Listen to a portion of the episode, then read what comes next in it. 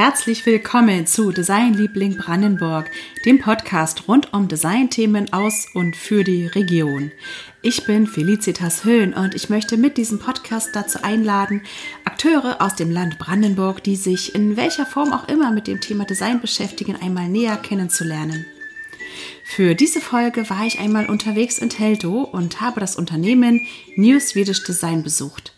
Herausgekommen ist ein Interview mit dem Gründer und Chef von New Swedish Design, Oliver Götze. In seiner offenen und ehrlichen Art erzählt Oliver von seinem Start in die Selbstständigkeit, von Höhen und Tiefen und wie der Erfolg ihm schließlich recht gab. Und wer jetzt gerade überlegt, wo oder wie er seine Weihnachtsgeschenke am besten verstauen kann, für den hat Oliver auch ein paar Tipps bereit. Und nun viel Spaß mit der heutigen Folge. Oliver Götze, herzlich willkommen im Podcast Design Liebling Brandenburg. Ja, hallo. Schön, dass du heute bei mir zu Gast bist. Ähm, der Firmenname New Swedish Design verrät es ja bereits. Also ihr beschäftigt euch mit äh, schwedischem bzw. skandinavischem Design und ein, ja, ich würde mal sagen, doch ziemlich bekanntes schwedisches Möbelhaus spielt dabei auch eine nicht ganz unwesentliche Rolle. Also um das Rätsel jetzt mal aufzulösen, mit was beschäftigt ihr euch oder für was, was steht hinter New Swedish Design? Wie kam es dazu? Ja, der Name sagt ja, der Name ist ja quasi Programm. Also wir bauen ähm, Zusatzprodukte für äh, IKEA-Möbel. Ich nenne das jetzt mal beim Namen das Kind. Ja.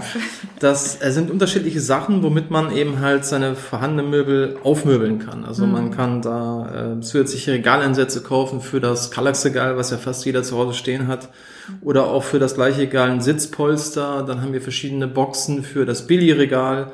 Wir haben Wickelaufsätze für eine Hemmniskommode. Also alles ähm, Produkte, die bekannt sind, die irgendwie jeder von, zu, äh, von Ikea kennt und zu Hause mhm. stehen hat. Und ähm, da geht es darum, diese Produkte ein bisschen nachhaltiger zu machen. Oder halt ähm, diesen Produkten oder diesen Möbeln einen neuen Zweck zu, zuzuordnen. Mhm. Also ich kaufe jetzt kein neues Möbel, sondern ich baue es einfach um.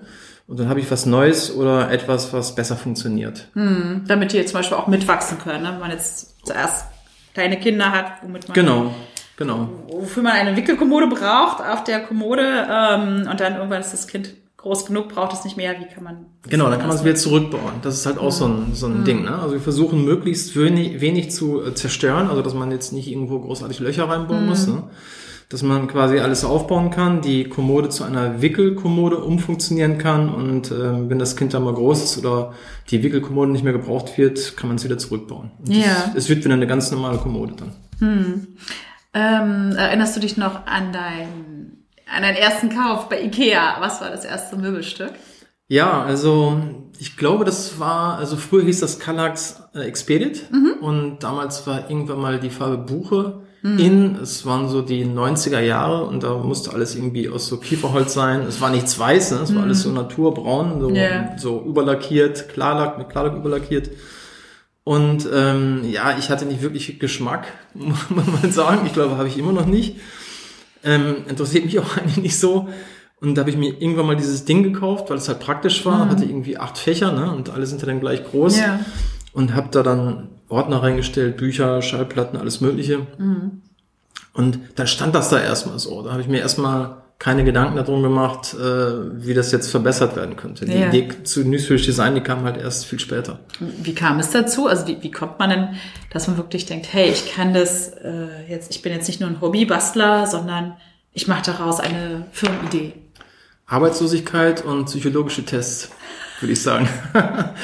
es war, ähm, ja, es, es, gab da so eine Geschichte, die ähm, ich immer wieder gerne erzähle. Also ich war früher ähm, Verkaufsleiter für Spezialmaschinen mhm. und ähm, war da auch weltweit unterwegs in Indien, in äh, Osteuropa, hatte da ein riesen Verkaufsgebiet, was ich irgendwie betreuen musste und ja, ich glaube, viele hätten sich darum, ähm, darum gerissen, diesen Job zu machen. Ne? Und mhm. ähm, es war aber auch tatsächlich so, ich habe das mal ausgerechnet, ich habe in einer Woche mal 82 Stunden gearbeitet. Also eine 82-Stunden-Woche.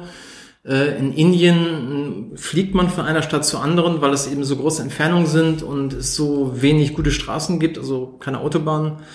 Und äh, ab und zu fing dann so ein Tag morgens um 4 Uhr an, mhm. aufstehen, aus dem Hotel raus, schnell äh, frühstücken, duschen Und dann ging der abends bis 11 Uhr und den ganzen Tag hat man dann irgendwie mit dem Kunden abgeklärt, was er an dieser Maschine für einen Fräskopf haben möchte und welches Maschinenbett und welche Farbe und dies und das und welche Software. Ja. Und abends, ähm, dann ist man fertig. Ne? Man, den nächsten Tag weiß man, okay, der nächste Flieger jetzt von, äh, keine Ahnung, Kalkutta nach Mumbai äh, muss ich wieder um 4.30 Uhr erreichen und so Tag für Tag. Ne? Mm, ja. Das ist halt sehr exotisch und ich bin natürlich da mit einem Boss-Anzug, einem B-Ware natürlich, weil ich damals äh, in der von Stuttgart gearbeitet habe und dort ist dieses Bosswerk.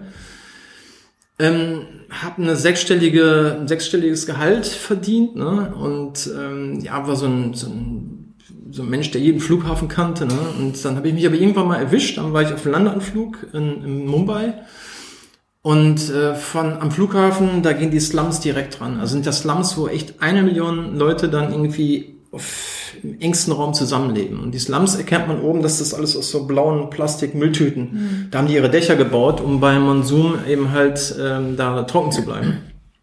Und dann war ich da am Landeanflug, es war schon wieder 11 Uhr, ich war wirklich fertig mit den Nerven mhm. von meinem Job. Also ich hatte in dem Moment das Gefühl, dass mein Leben nicht mehr lebenswert ist.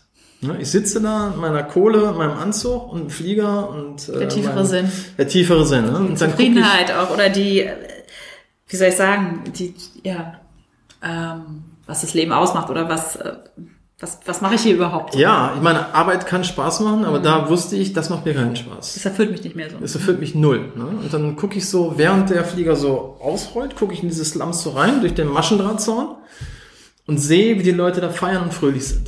Ne? Die hatten nichts. Die haben echt, die haben nichts. Die leben am Existenz, am Existenzminimum, wie sie sich hier in Deutschland keiner vorstellen kann. Ne? Also wenn ich hier in dem Minimum lebe, dann geht's mir immer noch tausendmal besser als jemand, der in Indien diese gleiche Situation mhm. hat. Und da wusste ich, okay, ich kündige den Job. Ne? Ich weiß nicht, was kommt, was, was mich erwartet. Ich erstmal, das erste, was ich Montag mache, ist Kündigung einreichen. Ne? Dann werden Sie mich natürlich fragen, ähm, ja, ähm, Herr Götz, haben Sie schon mal einen Job? Will ich sagen, nee, habe ich nicht. Wissen Sie denn schon, was Sie machen wollen? Nee, weiß ich nicht. Du bist von Hause aus, du hast Maschinenbau studiert. Genau, genau. Mhm. Habe Maschinenbau ähm, studiert und äh, später auch noch ein bisschen BWL danach gemacht über so ein mhm. Fernstudium, weil mir da auch irgendwie die Basics fehlten. Ne? Aber für mich war klar, das ist jetzt erstmal hier zu Ende. Ne? Ich war dann so um die 40, wo ich dann auch so dachte, oh Mann, ey. Also das ist ja oft ein Alter, wo auch genau, dann wieder die, die berühmte ja? Midlife Crisis, nehmen wir es beim Namen. Ne? Und dachte ich, nee, das ist einfach... Ähm, ja, was machst du jetzt, Junge? Ne? Jetzt stehst du da, ne? alle sagen, hier, du hast einen Vogel, ne? wie kannst du so einen Job kündigen und nichts haben? Und ähm, ja, da saß da wirklich und ähm, hatte dann so eine von einer anderen Firma so eine Outplacement-Beratung noch, die konnte ich noch abgreifen. Mhm. Und das ist ja so eine Beratung, wo es darum geht, äh, dich für den Job fit zu machen. Also was, was brauchst du für einen Stil, Krawatte, Lebenslauf, Gehaltsverhandlungen trainieren und so weiter. Und sowas hatte ich noch. Und dann ich, da gehst du jetzt mal hin, ne, lässt mal ein bisschen beraten. Und ähm, weil ich wirklich keine Ahnung hatte. Also die Selbstständigkeit war so ein Thema, was mich schon von der Jugend an so ein bisschen begleitet hat. Ne? Mein Vater wollte immer, dass ich selbstständig werde, ne? mit allerdings mit einem Beerdigungsunternehmen. Das ist ne? immer andersrum irgendwie, dass die Eltern sagen, oh um Gottes Willen. Nee, das hat er unterstützt, aber ich hatte keine, keine Lust, ähm, Leute einzusagen und denen die, die, äh, die Arme zu brechen. Habt ihr da irgendwie Familie, familiär irgendwie? Ja, in der Nachbarschaft hatten wir da einen sehr erfolgreichen ähm, Unternehmer, also okay. einen Beerdigungsunternehmer. Ne? Und äh, ja, das ist gestorben wird immer. Und in diesen Särgen ist halt eine hohe Marge drin. Ne? Ähm, aber wie gesagt, ich äh, konnte mir nicht vorstellen, da irgendwelchen toten Leuten die Augen mhm. zuzudrücken und Knochen zu brechen. Und gesagt, nee, lass mal, ne? ich will mir was anderes. Auf jeden Fall saß ich dann in dieser Outplacement-Beratung und ähm, dann fragt man mich, ob ich einen psychologischen Test mitmachen möchte. Ich sage gerne, weil ich stehe auf sowas. Ne? Also äh, ich habe keine Angst, mir selber zu begegnen. Und äh, dann kam dabei raus, ja, ähm, wolltest du nicht mal mit einer Selbstständigkeit probieren? Und dann habe ich gesagt, ja, eigentlich, ja, wollte ich schon immer. Ne? Und ähm, ja, dann habe ich. Da kam aber nur das Thema Selbstständigkeit, jetzt noch genau. nicht in welche Richtung, nee, nee, irgendwie, welches ne? äh, Gebiet oder so. Aber ich hatte schon mal so, für mich war das ein Anschubser. Ne? Also wag es doch einfach mal. Ne? Und ähm, ich habe es auch vorher nicht gemacht, weil einfach der Mut dazu nicht da war, sage ich ganz ehrlich. Ich hatte das Geld dazu nicht und ähm, eine Idee, ja, aber so dieser letzte Schritt, das wirklich so umzusetzen. Ne? Und neben der Arbeit, wenn man jetzt, ich sag mal, eine Arbeit hat, die einen 50, 60 Stunden ausfüllt, dann auch daneben bei was hochzuziehen, unglaublich schwierig. Ne? Naja, und dann saß ich dann eines Tages an meinem Schreibtisch und war es jetzt von dem Job immer gewohnt, dass ich so einen Second Screen hatte. Also Mhm. immer Laptop und ähm, oben drüber halt ein Monitor. Und dafür hatte ich keinen Ständer, keinen Monitorständer. Ich hatte aber einen Ikea-Schreibtisch. Und jetzt habe ich mir gedacht, das wäre ja schön, wenn ich für diesen Monitor einen Ständer hätte, der das gleiche Design hat wie der Ikea-Schreibtisch. Und so, zack, hatte ich das erste Produkt.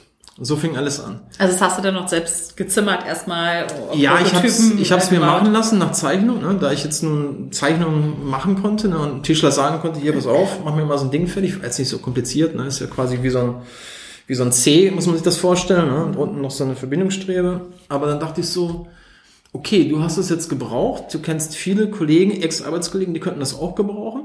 Also, ähm, und dieser IKEA-Schreibtisch ist sicherlich eine Million Mal in Deutschland verkauft worden.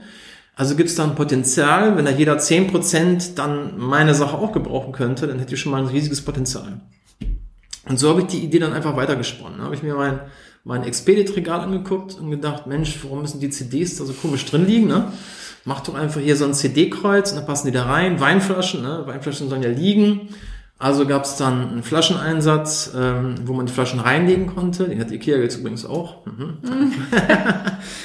Egal. Ähm, ja, und äh, dann kam eine Idee zum anderen und dann habe ich gesagt, okay, jetzt machst du es einfach. Ne? Jetzt, hast du, jetzt bist du arbeitslos, arbeitslos und Spaß dabei und habe ein bisschen Geld auf der hohen Kante, was natürlich durch diesen Job, den ich vorher hatte, natürlich da war. Ne?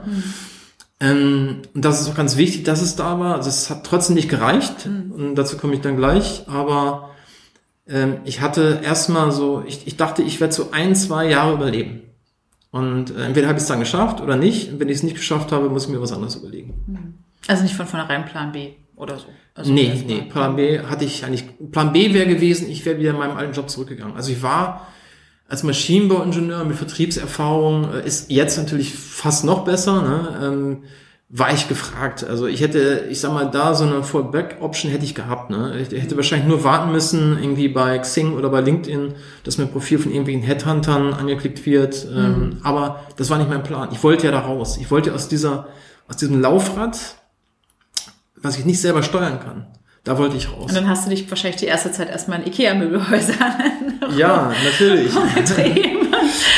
Und überlegt. Und, und wie lange hat das dann gedauert, bis du, also hast du den ersten Prototypen gehabt, bis du wirklich Sachen verkauft hast? Und, und wie hast du die ersten Sachen verkauft? Mhm. Aber also wie sind Leute auf deine, darauf aufmerksam geworden, Mhm. dass es dich gibt? Also es war wirklich ein Start bei Null. Ich hatte jetzt nun technische Kenntnisse und betriebswirtschaftliche Kenntnisse, aber ja, diese Sache mit E-Commerce und Internet, Onlinehandel, Das war ja damals Völlig auch anderes Thema. nochmal ganz anders als heute. ne? Absolut. Also vor, Absolut. wir reden so von 2011. ungefähr. 2011, genau, genau. Ähm, das war echt Learning by Doing. Ne? Ich, ich habe mir, eigentlich habe ich mir ein Buch gekauft, wo dann drin stand, äh, mein eigener erster Online-Shop so ungefähr. Ne? Ähm, weil ich dachte, ja mein Gott, ich habe jetzt, ich weiß, was ein Deckungsbeitrag ist, Kosten-Leistungsrechnung und sowas kann ich alles, aber das kommt ja erst viel später. Erstmal musst du ja irgendwas mal verkaufen oder irgendeiner muss ja auf dich aufmerksam werden.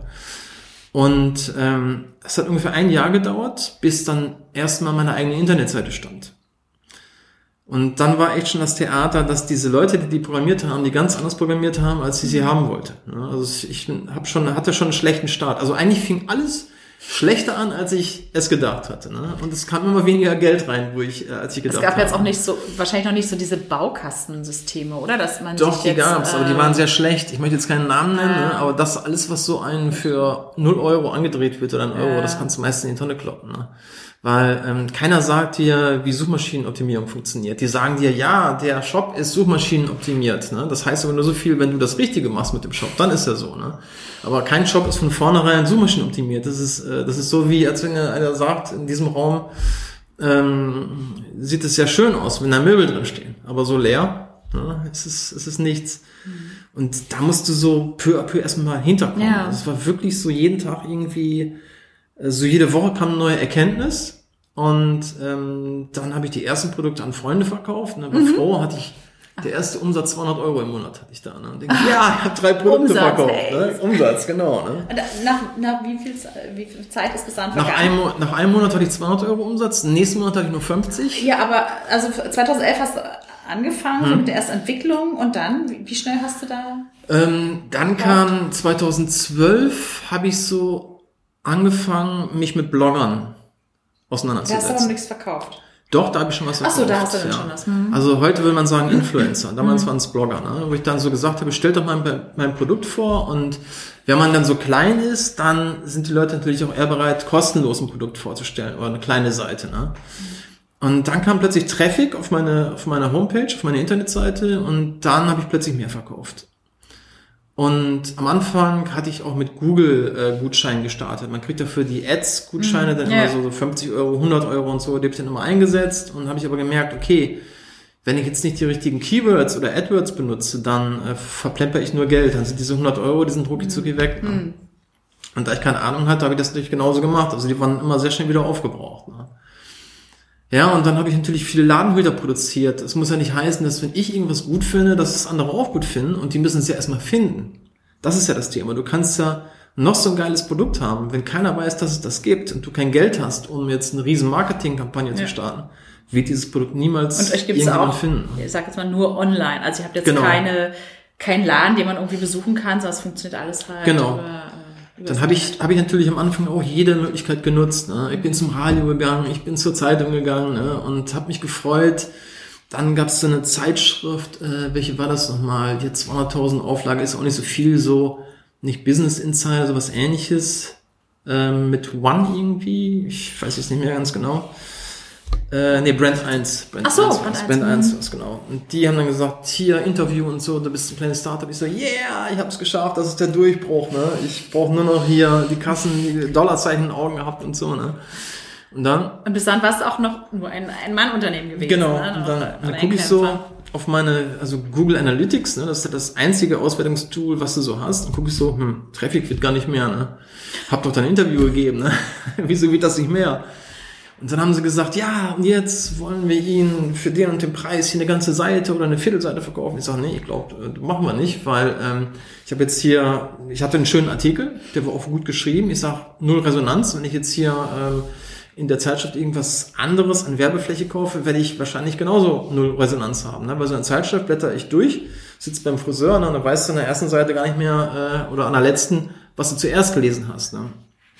Ich sage, ich muss es echt konkreter haben. Also bestimmte Sachen funktionieren, die habe ich dann weiter gesponnen ne, oder weiterentwickelt und andere Sachen haben nicht funktioniert, die habe ich dann gecancelt. Ja. Und ähm, extrahiert daraus kam halt nur reines E-Commerce. Also dass ich mich wirklich nur auf Online-Marketing spezialisiert habe, weil es einfach ähm, der einfachste Weg war, das auch von zu Hause aus machen zu können mhm. und ähm, es auch recht preiswert ist, weil wenn du einen guten Blog zum Beispiel schreibst oder einen guten Blogartikel, dann kommen die Leute ja zu dir na, also die suchen was auf Google und finden dich. Ja. Und du läufst nicht mit einer Werbetafel vor denen her, wie so Bannerschaltung oder irgendwelche Ads und sagst, hier, bitte, kauf bei mir, kauf bei mir. Ne? Und, mm, ja. ja, und dieses Konzept haben wir beibehalten. Das nennt sich Inbound Marketing mm. im Neudeutschen. Ja. Ähm, und irgendwann seid ihr ja, oder hast du angefangen, dich zu vergrößern dann auch? Du bist da jetzt nicht nicht mehr in Potsdam, sondern in Teltow auch ansässig genau. mit dem Büro, mit mehreren Räumen auch, wo ihr zusammen entwickelt. Wie viele Mitarbeiter hast du jetzt? 15 sind wir im Moment. 15, die auch wir wollen bis, Produkte entwickeln, genau. die äh, fürs Marketing genau, oder äh, richtig. zuständig sind auch. Auch tatsächlich auch ein Lager, ne? Also mhm. wir verpacken dann, weil wir die Sachen halt selber designen und mhm. äh, die hier auch dann hierher kommen ähm, von verschiedenen ähm, Produzenten eigentlich ja. rund um Globus verteilt. Ne? Also mhm. jeder kann ja ähm, was besonders mhm. Holzprodukte oder ob das jetzt äh, Korbmaterialien sind, Wasser jetzt sind, Wächst in Vietnam ja. oder ob das Cottonballs sind, äh, Baumwollfäden, das kommt aus Thailand zum Beispiel. Ja. Und hast du auch so ein Bestseller oder wie sagt man Evergreen, der der schon jahrelang der immer geht? Das oder sind unter anderem äh, Wickelauflagen mhm. tatsächlich. Seit wann gibt's die ungefähr? Ähm, die gibt's seit sieben Jahren, mhm. haben wir die. Ähm, die Regaleinsätze tatsächlich immer noch. Also es sind die ersten Produkte, wo wir mit angefangen hatten und es sind tatsächlich immer noch Produkte, die wirklich sehr gut gehen und ähm, Core-Produkte auch. Also alles, was mit Storage zu tun hat. Jetzt gerade so vor Weihnachten und auch wenn Weihnachten vorbei ist, wenn die ganzen Geschenke irgendwo wieder weggepackt werden müssen, ne? ja. dann oder wenn die Leute anfangen aufzuräumen in den Weihnachts- oder Winterferien, dann sind mhm. Storage-Produkte halt ja. sehr gut. Und wie lange dauert es ungefähr? Also wenn ihr jetzt, du hast auch mir erzählt, ähm, ihr habt, du hast ständig irgendwie Ideen für neue Produkte. Wie lange dauert das am besten und ähm, vielleicht schlechtesten Fall von der von der Idee bis zum Verkauf? Also was das Produkt mhm. so verkaufen kann? Das hängt immer vom Produkt ab, wie kompliziert das ist. Also mhm. wenn es manchmal nur eine Variante ist, mhm. dann dauert es vielleicht nur drei Wochen okay. oder auch zwei Monate. Und wenn es ein, ein komplexeres Produkt ist, wie mhm. zum Beispiel die Rutsche, die wir jetzt mhm. haben für das, ähm, das Cura-Bett von Ikea, mhm. dann kann es schon mal ein bis zwei Jahre dauern, weil da hängt jetzt viel dran. Das ist jetzt nicht nur eine, eine Möbelerweiterung, das ist ein Spielzeug nach deutschem yeah. Gesetz. Mhm. Und ähm, dafür braucht man eine Spielzeugnorm, nach der man sich richten muss. Yeah. Also es gibt bestimmte Vorschriften, wie dann so eine Rutsche ähm, auszusehen hat. Das ist so der einzige Punkt, wo mir dann auch mein alter Beruf als Ingenieur dann eben halt da, da reinspielt. Ne? Das zu beurteilen und auch zu bewerten, ähm, ist es jetzt sicher genug? Ne? Und benutze ich die, die richtigen Materialien? Ist es alles von der, äh, von der Materialstärke her ausreichend? Ähm, ja, das dauert natürlich, wenn man sich diese ganzen Normen, die ist, glaube ich, 200 Seiten lang. Ne? Da ist von A bis äh, Z alles irgendwie drin, was mit Spielzeug zu tun hat. Natürlich auch Elektrizität, Batterien und so weiter. Und das muss man erstmal durchwälzen. Und ähm, dann kann man anfangen, das zu konstruieren. Und ganz wichtig natürlich auch, muss die Lieferanten finden, die mhm. ähm, das tatsächlich so produzieren können, dass man A mit der Qualität zufrieden ist und B natürlich auch das und äh, an die Leute bringen kann, dass es nicht zu teuer wird mit Made in Germany zum yeah. Beispiel.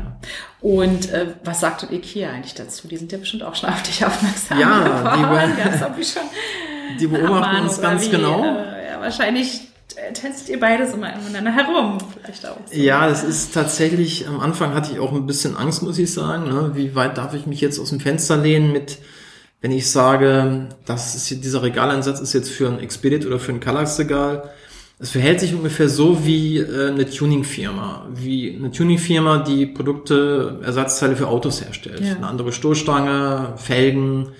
Und wenn ich die Felge verkaufe, muss ich auch sagen, das ist jetzt für einen Golf 3 oder für einen Golf 5 oder so. Mhm. Und ähm, das ist eigentlich alles. Ne? Wir, wir benutzen jetzt nicht den, den Namen IKEA, wir distanzieren uns von dem IKEA, äh, vom, wir sind nicht finanziell oder geschäftlich mit denen verbunden. Also wir sind ein unabhängiges Unternehmen, was für IKEA-Möbel Tuning-Produkte herstellt. Und die ja damit auch nochmal langlebiger macht, ne? Oder genau. vielfältiger auch einsetzbar. Äh, genau. Und man muss, äh, wir hatten ein paar Mal schon natürlich auch Schriftverkehr mit IKEA und es gab auch schon Reaktionen auf irgendwelche Interviews, die ich mal gemacht habe. Und IKEA ist ein sehr fairer, also, also wenn, äh, solange es dieses Geschäftsmodell angeht, ist es ein sehr fairer ähm, hm. Partner, will ich gar nicht ja. mal sagen, aber ähm, man wird ja nicht sofort bestraft, sondern die wissen ja auch, dass wir durch den, die Verwendung von den ganzen Möbelnamen für unsere Produkte unglaublich Marketing für die machen. Mm, klar. Äh, da haben die, da haben wir beide was davon. Es ist eine Win-Win-Situation. Ja. Und ähm, ich glaube, dass die wirklich weniger davon oder gar nichts davon hätten, wenn die uns jetzt irgendwie da kaputt machen wollten oder so. Ja. Hm. Ähm, und sag mal, ähm, ihr habt ja auch ähm, so kam ja auch schon so ein bisschen raus, ihr habt ja schon eine, Community, also ihr ruft ja zum Beispiel auch eure Kunden auf, so Fotos zu machen von den Produkten oder wie kann man Sachen noch kombinieren genau. oder so. Ähm, wie ähm, ja, wie, wie finden sie, also äh, gibt man dann ein, also wie finden die euch? Mhm. Oder macht ihr, ja, stelle ich mir gerade, frage ich mich gerade, mhm. wie man die, die, auch dieses Community Building und Community Pflege auch so ähm, ja, was uns da in die Karten gespielt und, und wie hat. Setzt, Entschuldigung, und, ja. und wie setzt sich dich zusammen? Also sind mhm. das jetzt Studenten, ältere Semester? Also wie habt alle, ihr da irgendwie alle so einen Überblick? Wie, äh, ja, das ist, hängt immer davon ab. Also wir sind auf jedem Social Network aktiv. Ähm, darüber kommen auch unglaublich, also darüber bilden wir unsere Community. Ne? Da kommen viele Anfragen, Ideen drüber. Und es hängt natürlich davon immer ab, auch welche Kundengruppe das ist. Also wenn wir zum Beispiel unsere Wickelaufsätze machen, ist natürlich für den Normalbürger interessant, aber natürlich für Eltern sehr interessant. Die nächste Generation äh, Produkte um dieses Cura Kinderbett ist natürlich für die Leute interessant, die dann ja die Kinder haben, die dann spielen wollen yeah. und irgendwann zwei Meter groß werden. Ne? Ähm, dann Schallplatteneinsatz für Kallax spreche ich wieder eine andere Kundengruppe mit an und ich nehme jetzt einfach mal als Beispiel TikTok. Also TikTok ist ja eine, es sind ja Jugendliche oder ich sag mal Leute zwischen 13 und, und 25 irgendwo. Mhm. Ja. Ähm, die interessieren sich natürlich nicht für Eicheplatten, Auflageplatten, die 100 Euro kosten oder so. Da können sie es doch gar nicht leisten. Mhm. Ne? Ja. Und somit, ja, haben wir eigentlich für alle Gruppen, die äh, für die IKEA-Produkte interessant sind. Das sind Ja. eigentlich auch unsere Kunden. Und ich habe so ein bisschen beobachtet oder habe ich so den Eindruck gehabt, dass Ikea dann auch zunehmend so ältere Leute auch anspricht, die dann vielleicht auch wieder eine kleinere Wohnung auch ziehen, ja, die aber immer noch sehr ähm, sehr mobil sind auch, ähm, die vielleicht auch so ja auch schon modern einrichten wollen, die aber auch Smartphone-affin sind, alles. Ne? ähm, sprecht ihr die auch an? Habt ihr die auch so ähm, im Hinterkopf oder so? Ja, wir, wir orientieren uns hauptsächlich immer an unseren Kunden, was die wollen. Ne? Und wir, wir erfahren das eigentlich durch, ähm, also was für uns richtig gut funktioniert, ist Instagram und vor allen Dingen Pinterest. Auf Pinterest gibt ja jeder wirklich alles preis, was er zu Hause hat. Ne? Also ob da jetzt irgendwie ein Tannenbaum getunt wird oder das Bett umgebaut wird oder für das Kind irgendwas gemacht wird draußen. Und das ist für uns eine, eine Inspirationsquelle, um zu erfahren, was, was braucht die Menschheit eigentlich noch. Ne? Also wo gibt es noch eine Lücke, wo man sagen kann, okay, was ihr da macht, sind IKEA-Hacks. Das ist ja dieses geflügelte Wort für das, wo man alles damit um, umreißen kann, ne? und diese ganzen Tuning-Sachen. Und wie wäre es, wenn wir aus diesem Hack also ein, ein Produkt. verkaufsfertiges Produkt machen, Ja. ne? was dann viele Leute interessiert und vielen Leuten auch hilft und was auch viele Leute begeistert. Und danach richten wir uns aus. Ah, ja. Und wenn es Produkte sind, äh, jetzt zum Beispiel, wo du es angesprochen hast, ähm, wenn jetzt jemand nicht viel Geld hat, also wir können natürlich nicht so kostengünstig produzieren wie Ikea, weil wir nur in äh, Hunderter oder Tausender Stückzahlen produzieren, und nicht in Millionen. Aber es gibt viele Kartonprodukte, wo wir jetzt auch umdenken mussten, weil es jetzt kein Holz mehr gab. Aus Russland zum Beispiel. Weißrussland ist einer der größten Birkenholzlieferanten, war jetzt Stopp, komplett, gar nichts mehr. Und dann haben wir gesagt, okay, dann bauen wir jetzt einfach das Produkt, was wir früher aus Holz gebaut haben, bauen wir jetzt aus Pappe, aus Karton, aus festem Karton. Und ähm, es erfüllt zu 80 Prozent den gleichen Zweck. Man kann es genauso nutzen, aber es ist 50 Prozent günstiger. Und damit sprechen wir natürlich Leute an, auch jetzt, äh, wo man doch ein bisschen mehr aufs Geld schauen muss. Studierende Ne? mhm. Studierende oder wo es eh knapp ist, ne? Ja. wo dann Inflation 10 Prozent plötzlich dann eine Rolle spielt. Ähm, da können wir nicht einfach wahllos unsere Preise erhöhen, sondern da müssen wir kreativ sein und müssen schauen, okay, ähm, wie können wir eine Sache günstiger machen. Ja, und vor allem auf die Kartonprodukte können die Kinder wieder problemlos raufmalen. Genau. Das ist Das ist ganz tatsächlich- so schlimm, ja, ist als wenn sie auf äh, Ja, ja. unbehandeltes Holz Richtig. Und Karton ist ähm, in, in Deutschland die Produktion. Ah ja. Ähm, also es macht eine Firma, die auch für uns diese ganzen Verpackungskartons macht. Äh, Die macht uns auch die Kartonmöbel. Und äh, somit, ja, ist das auch wieder eine Win-Win-Situation. Ne? Also wir sind jetzt nicht mehr aus, mit, aus, äh, von Produkten abhängig, die irgendwo aus Russland kommen, sondern äh, ist wieder made in Germany, ist wieder zurückgeholt. Ja. Und ähm, ja, finde ich sowieso besser, wenn man regional das, die Sachen machen Ja. kann. Und äh, wo habt ihr eure Kunden? Also ist es nur, nur in Anführungsstrichen äh, Deutschland oder liefert ihr auch international? Wir liefern auch international, wobei äh, wir haben auch sehr viel nach Großbritannien geliefert. Aber da die ja unbedingt raus mussten aus der EU, sind jetzt die Zollformalitäten sowas von kompliziert geworden, dass das für uns nicht mehr rechnet. Also die Ja. haben wir jetzt dann auch ausgeklammert. Tut uns echt sehr leid für die, weil das sehr nette Kunden sind, die auch immer sehr tolle Bewertungen und gute Bewertungen schreiben. Ne?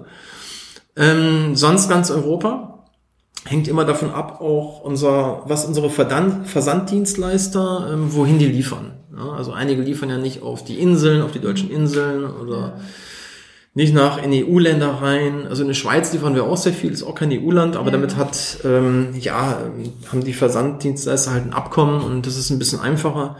Wir könnten auch weltweit liefern, aber ähm, ja, der, es, es lohnt sich noch nicht so für uns. Also Deutschland ist für uns immer noch so ein interessanter Markt und die EU, dass wir erstmal uns darauf fokussieren. Wahrscheinlich Deutschland auch einer der, der größten Absatzmärkte Genau, für Ikea. genau. War jahrelang der größte Markt Ja. von Ikea. Jetzt weiß ich nicht, vielleicht ist es schon USA oder China mittlerweile. Mhm, ja. Aber vor ähm, elf Jahren, als ich angefangen hatte, war es tatsächlich noch Deutschland. Wie oft gehst du heute noch ins Ikea? Ikea, Ja, das ist ähm, wahrscheinlich nicht mehr jeden Tag. also ich denke, also einmal im Monat bestimmt. Ja. Also ähm, auch privat, ne? Ich kaufe weiterhin bei privat, äh, privat bei Ikea ein, auch wenn es nur jetzt zu Weihnachten hier Teelichter sind, die großen, ne? die so schön lange brennen. Ja. Oder auch wirklich einfach mal zu gucken, was haben die Neues und was eröffnet für uns dann halt da auch neue Perspektiven, ein Produkt dafür anzubieten. Ja. Ich bin ja mal schief, komisch angeguckt worden. Äh, Ich hatte einmal, weil sie das, was ich gesucht hatte, nicht hatten. Und dann habe ich wirklich so als Trost eine Pflanze mitgenommen. Und dann- der hinter mir mich dann komisch angeguckt. Also, Ich gehe da auch rein, ohne gar nichts zu kaufen. Ihr habt Ja. auch mal versehentlich eine Zeichnung liegen lassen, ne? Von einem unserer Produkte. das war keinem ja. aufgefallen und äh, naja. Ja, sowas aber. Und äh, sag mal, wo findest du denn äh, so Inspiration für deine, äh, außer wenn du zur Ikea gehst, äh, sonst noch Inspiration so für neue Mhm. Ja, Internet. Ideen? Hauptsächlich das Internet. Also, das ist ja wirklich echt, äh, muss ich sagen. Also, es gibt ja diese, diese Google-Bildersuche auch. Ja. Oder auch wieder Social Media, ne? Wieder Pinterest und Instagram. Aber gerade Pinterest ist es eigentlich so mein, meine Lieblingsplattform. Auch wenn ich zum Beispiel ein Rezept suche für Pasta, Pasta-Gerichte oder asiatische Gerichte, ne? weil es wird so viel unglaublich dort preisgegeben und kostenlos irgendwie angeboten. Ähm, und oder da kannst du ja auch irgendeinen Begriff eingeben, ich sag mal Kallax, und dann siehst du, was die Leute mit ihren Kallax-Regalen machen. Ne? Und äh, es gibt natürlich auch einen anderen Weg, dass die Leute sich einfach bei uns melden. Dadurch sind auch viele Produkte Echt, ja? entstanden, gerade für Geschäftskunden, die dann gesagt haben, dieser Einsatz interessiert mich, den ihr da habt, aber ich brauche den ein bisschen verändert. Und dann haben wir gefragt, ja, was, was machst du denn? Ja, Physiotherapie. Ah, okay. Ich so, ja, Physiotherapie, ähm, wie viel gibt's in Deutschland? Ne? Ähm, 20.000. Und äh, wow, also wenn du es gebrauchen kannst, können andere es natürlich auch gebrauchen. Und ähm, ja, so ist dann zum Beispiel unser Flascheneinsatz, der eigentlich für Weinflasche ja. war, ist dann jetzt in vielen Für. Physiotherapien für Handtücher. Super. Ja. Oder ähm, ein Einsatz haben wir ein bisschen verlängert. Das war eigentlich für CDs gedacht. Also für gab's dann nochmal diese kleinen silbernen Tonträger. Ja, ne? ich erinnere mich das ein bisschen. Und ja, das haben wir ein bisschen länger gemacht und diejenige, die das gekauft hat oder die es haben wollte, hatte einen Woll- und Strickladen. Und jetzt konnte sie diese Wollknolle da getrennt voneinander reinpacken, hatte dann kleinere Fächer und die ähm, verfilzen dann nicht mehr so. Das war dann alles ein bisschen hygienischer auch und von dem reinstecken und rausnehmen ein bisschen einfacher. Ja, so sind Ja, dann auch, interessant, dass die so wirklich auf euch zukommen. Also, genau. ich jetzt zum Beispiel nicht so drauf gekommen. Wir haben sogar, jetzt muss ich aufpassen, wie ich es sage, aber es könnte auch gegen mich verwendet werden, für die FIFA haben wir mal einen Auftrag gemacht. Oder für die, für die UEFA, also irgendwas, was mit Ja. Fußball zu tun hatte. Die brauchten Monitorständer Okay. für ein Pressezentrum. ja. Und dann brauchten die natürlich auch 100 Stück. Und dann habe ich gesagt, ja, aber das ist natürlich jetzt eine Sonderanfertigung, aber wir können das machen. Ab 100 Stück können wir jede Sonderanfertigung machen. Ne? Aber die haben dann gesagt, ja, okay, nennt uns einen Preis und dann haben wir ähm, 100 Monitorständer Weil gemacht. sie Ikea-Produkte hatten oder. Gar nicht oder mal. richtig. Also ähm, das war tatsächlich so, dass ihnen diese Form gefiel von dem Monitorständer und Ja. dass sie das praktisch fanden und dann brauchten die noch so bestimmte Features, weil die auch einen Laptop hatten und hinten raus irgendwelche Kabel kamen, da musste man so Platz schaffen. Ähm, ja, oder auch ähm, äh, zum Beispiel die Ultras Dresden sind ein Kunde von uns, ne? die, äh, die ähm, Fußballfans Ja. und ähm, verschiedene Ortsgruppen von Parteien, äh, religiöse Zentren, Kirchen, ähm, Schulen, ne? weil Ja. wir auch für ähm, dass wir machen abschließbare Türen fürs Galaxregal und Ah, ja. da kann man natürlich dann, ist natürlich super, ne, wenn man Schlüssel Ja. hat, das verschließen kann, auch für Ja. zu Hause, wenn man Kinder hat, die sollen dann nicht unbedingt, die können überall dran ins Regal, aber nicht daran, ne? Okay. Ähm, ja, und so kommen dann auch viele Geschäftsbeziehungen dann oder. Also bei, bei äh, bestimmten Sachen habe ich mich schon gewundert. Ich dachte, wie, das gibt's bei Ikea noch gar nicht so. Also als du mir so ein paar Sachen gezeigt hast. Mhm. Ja. ja, bei Ikea ist es ja auch dann immer so, Ikea macht ja immer nur für die Masse. Und Mhm. die haben ja in ihrem Einrichtungshaus oder im Lager nur einen bestimmten Platz. Den können die ja nicht von heute auf morgen vergrößern. Mhm. Wir können das natürlich, wenn wir sagen, okay, wir mieten einfach eine neue Halle oder wir mieten noch eine Halle dazu, dann können wir unseren Platz verdoppeln von. Ja. Heute auf morgen. Und äh, deshalb ist bei uns so ähm, diese Wachstumsgrenze nicht so, so kritisch. Ne? Also wir können jederzeit immer wieder ähm, mehr Produkte machen und einfach die Lagerkapazität erhöhen. Ja. Ähm, sag mal, du hast, also du, vorhin hast du schon erzählt, und ich finde das total spannend, so dein, dein Werdegang oder dein, wie du drauf gekommen bist oder die ersten Schritte, die Selbstständigkeit auch und du bist jetzt seit elf Jahren ungefähr genau. selbstständig, hast auch äh, viele verschiedene Erfahrungen auch gemacht. Was würdest du denn so heutigen Gründern zum Beispiel so mit auf den Weg geben? So. Ja, am Anfang dachte ich, man braucht nur eine gute Idee. ne? Und alles andere ergibt sich dann von Ja. selbst. Ne? Weil die Leute sind dann so begeistert, die rennen auf dich zu und reißen dir das Produkt aus der Hand. Ne? Aber die Leute wissen ja nichts davon, dass du diese Idee hast. Und ähm, das ist, glaube ich, das Kritische, so die Umsetzung. Also einmal die technische Umsetzung fiel mir jetzt relativ einfach, weil im Gegensatz zu dem, was ich früher gemacht habe, ja, ist so eine Holzplatte, ja, keine ingenieurstechnische Leistung, ne? das kann ja irgendwie jeder machen. Aber man muss den richtigen Zulieferer finden, ganz schwierig. Und, äh, ja, und man kann ja auch nicht von so einem Zulieferer, da muss man ja auch eine bestimmte Stückzahl abnehmen. Genau. Ne? Ich meine, klar, man genau. zwar auch einen Prototypen oder einen. Äh, richtig, richtig. Aber dann, äh, ich weiß nicht, wie viel nimmt man so ab? Da muss man, da muss man lange suchen. Also am Anfang waren das so zehn, zehn Stück. Ne? Kannst mir mal zehn machen? Dann sagen die, ja. hm. Aber da muss man denen natürlich auch so ein bisschen die Vision erklären ne? und sagen, pass auf, wenn jetzt die zehn was werden, nämlich das nächste Mal 100 oder nächstes Jahr 1000 und so. Ne? Wir wachsen zusammen. Und ja, es braucht da viel Kommunikation und unglaublich viel Durchhaltevermögen. Und das sind wir beim Thema Finanzierung. Ja, also ähm, im Prinzip muss ich damit rechnen, dass ich, man macht einen Businessplan. Das sollte man auf jeden Fall machen. Man sollte selber sich erstmal so vorrechnen, wie könnte das Ganze funktionieren. Ne? Und dazu brauche ich ja irgendwo einen Anhaltspunkt. Irgendwo brauche ich mal ein paar Zahlen. Ne? Oder ich frage irgendwie jemanden, bist du, was könntest, was hältst du von dieser Idee? Ne? Aber das ist wie ein Marathonlauf.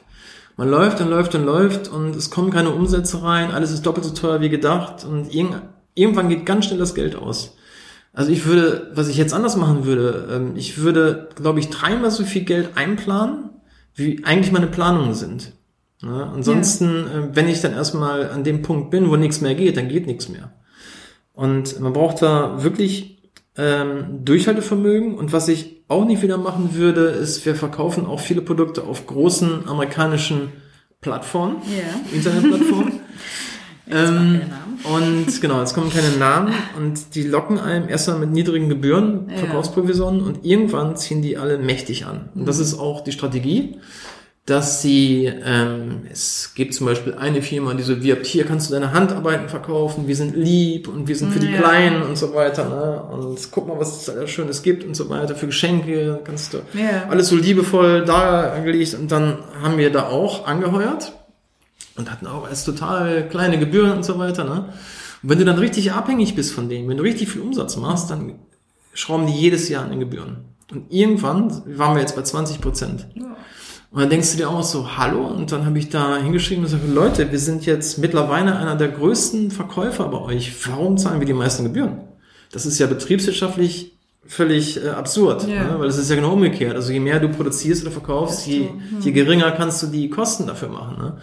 Aber das ist deren Strategie. Einfach, die wollen dich abhängig machen und wenn du dann abhängig bist, dann drehen die am Geldhahn, nehmen dir quasi alles weg. Ja. Wie es jetzt eben halt ist bei den anderen Plattformen, die Musik anbieten oder das ist ja User-Generated Content, ne? das ist ja das Schlagwort.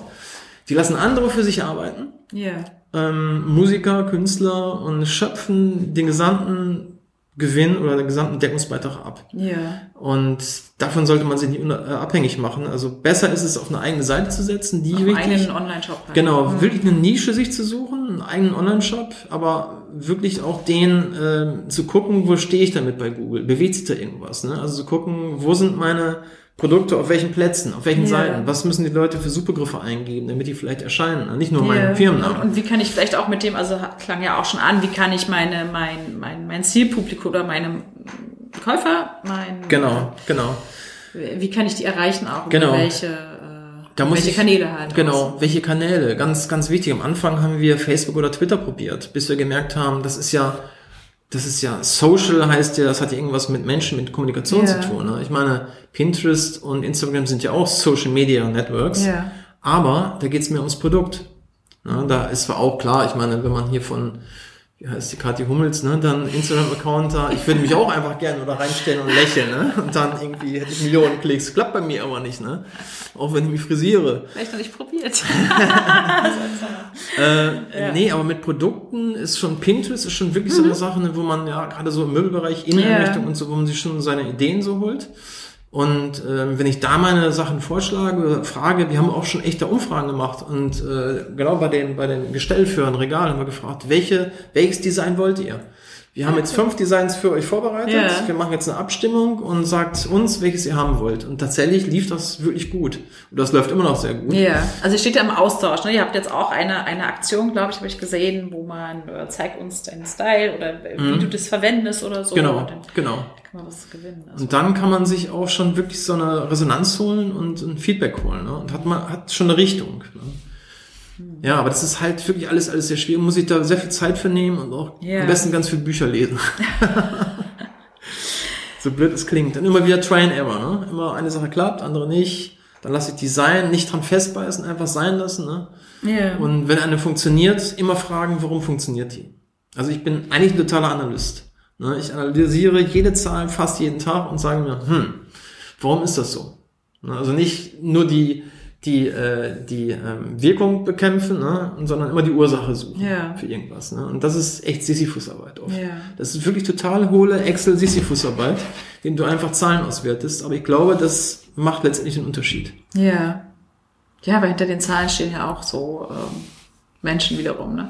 Und ich, Ja. ich finde es halt auch ganz, ganz, äh, also seitdem ich ähm, mit dem Podcast angefangen habe, finde ich auch mal spannend, weil ich dann jeden Tag so gucken kann, hey, wie viele Mhm. haben das jetzt Ja. angeklickt Ja. irgendwie? Und wenn ich jetzt einen Social Media Beitrag dazu mache, wie gehen die jetzt da hoch oder nicht? Oder wie? Das ist der Lohn. Ne? Das ist so oh, das, das, macht echt, seitdem finde ich das toll. So Spaß.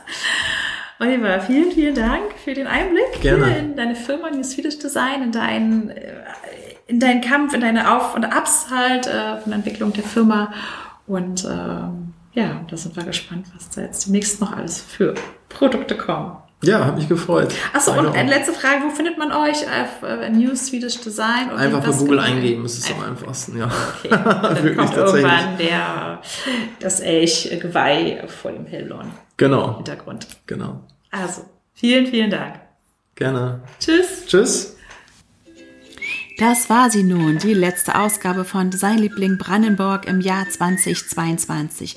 Wie immer von Herzen danke fürs Zuhören und dranbleiben und vor allem, dass ihr mir eure Zeit geschenkt habt. Auch in 2023 gibt es wieder neue Ausgaben von Designliebling Brandenburg. Dann zum Beispiel zu den Themen Design und Mobilität, Design und Energie oder vielleicht auch mal zum Thema Setdesign beim Film. Wenn ihr Vorschläge für Themen habt oder auch Gäste, dann könnt ihr mir das gerne schicken, zum Beispiel per Mail unter post.designliebling-brandenburg.de. Und nun wünsche ich euch einen vor allem gesunden Start in das neue Jahr, das für uns hoffentlich ein wunderbares neues Jahr wird. Tschüss, bis zum nächsten Mal.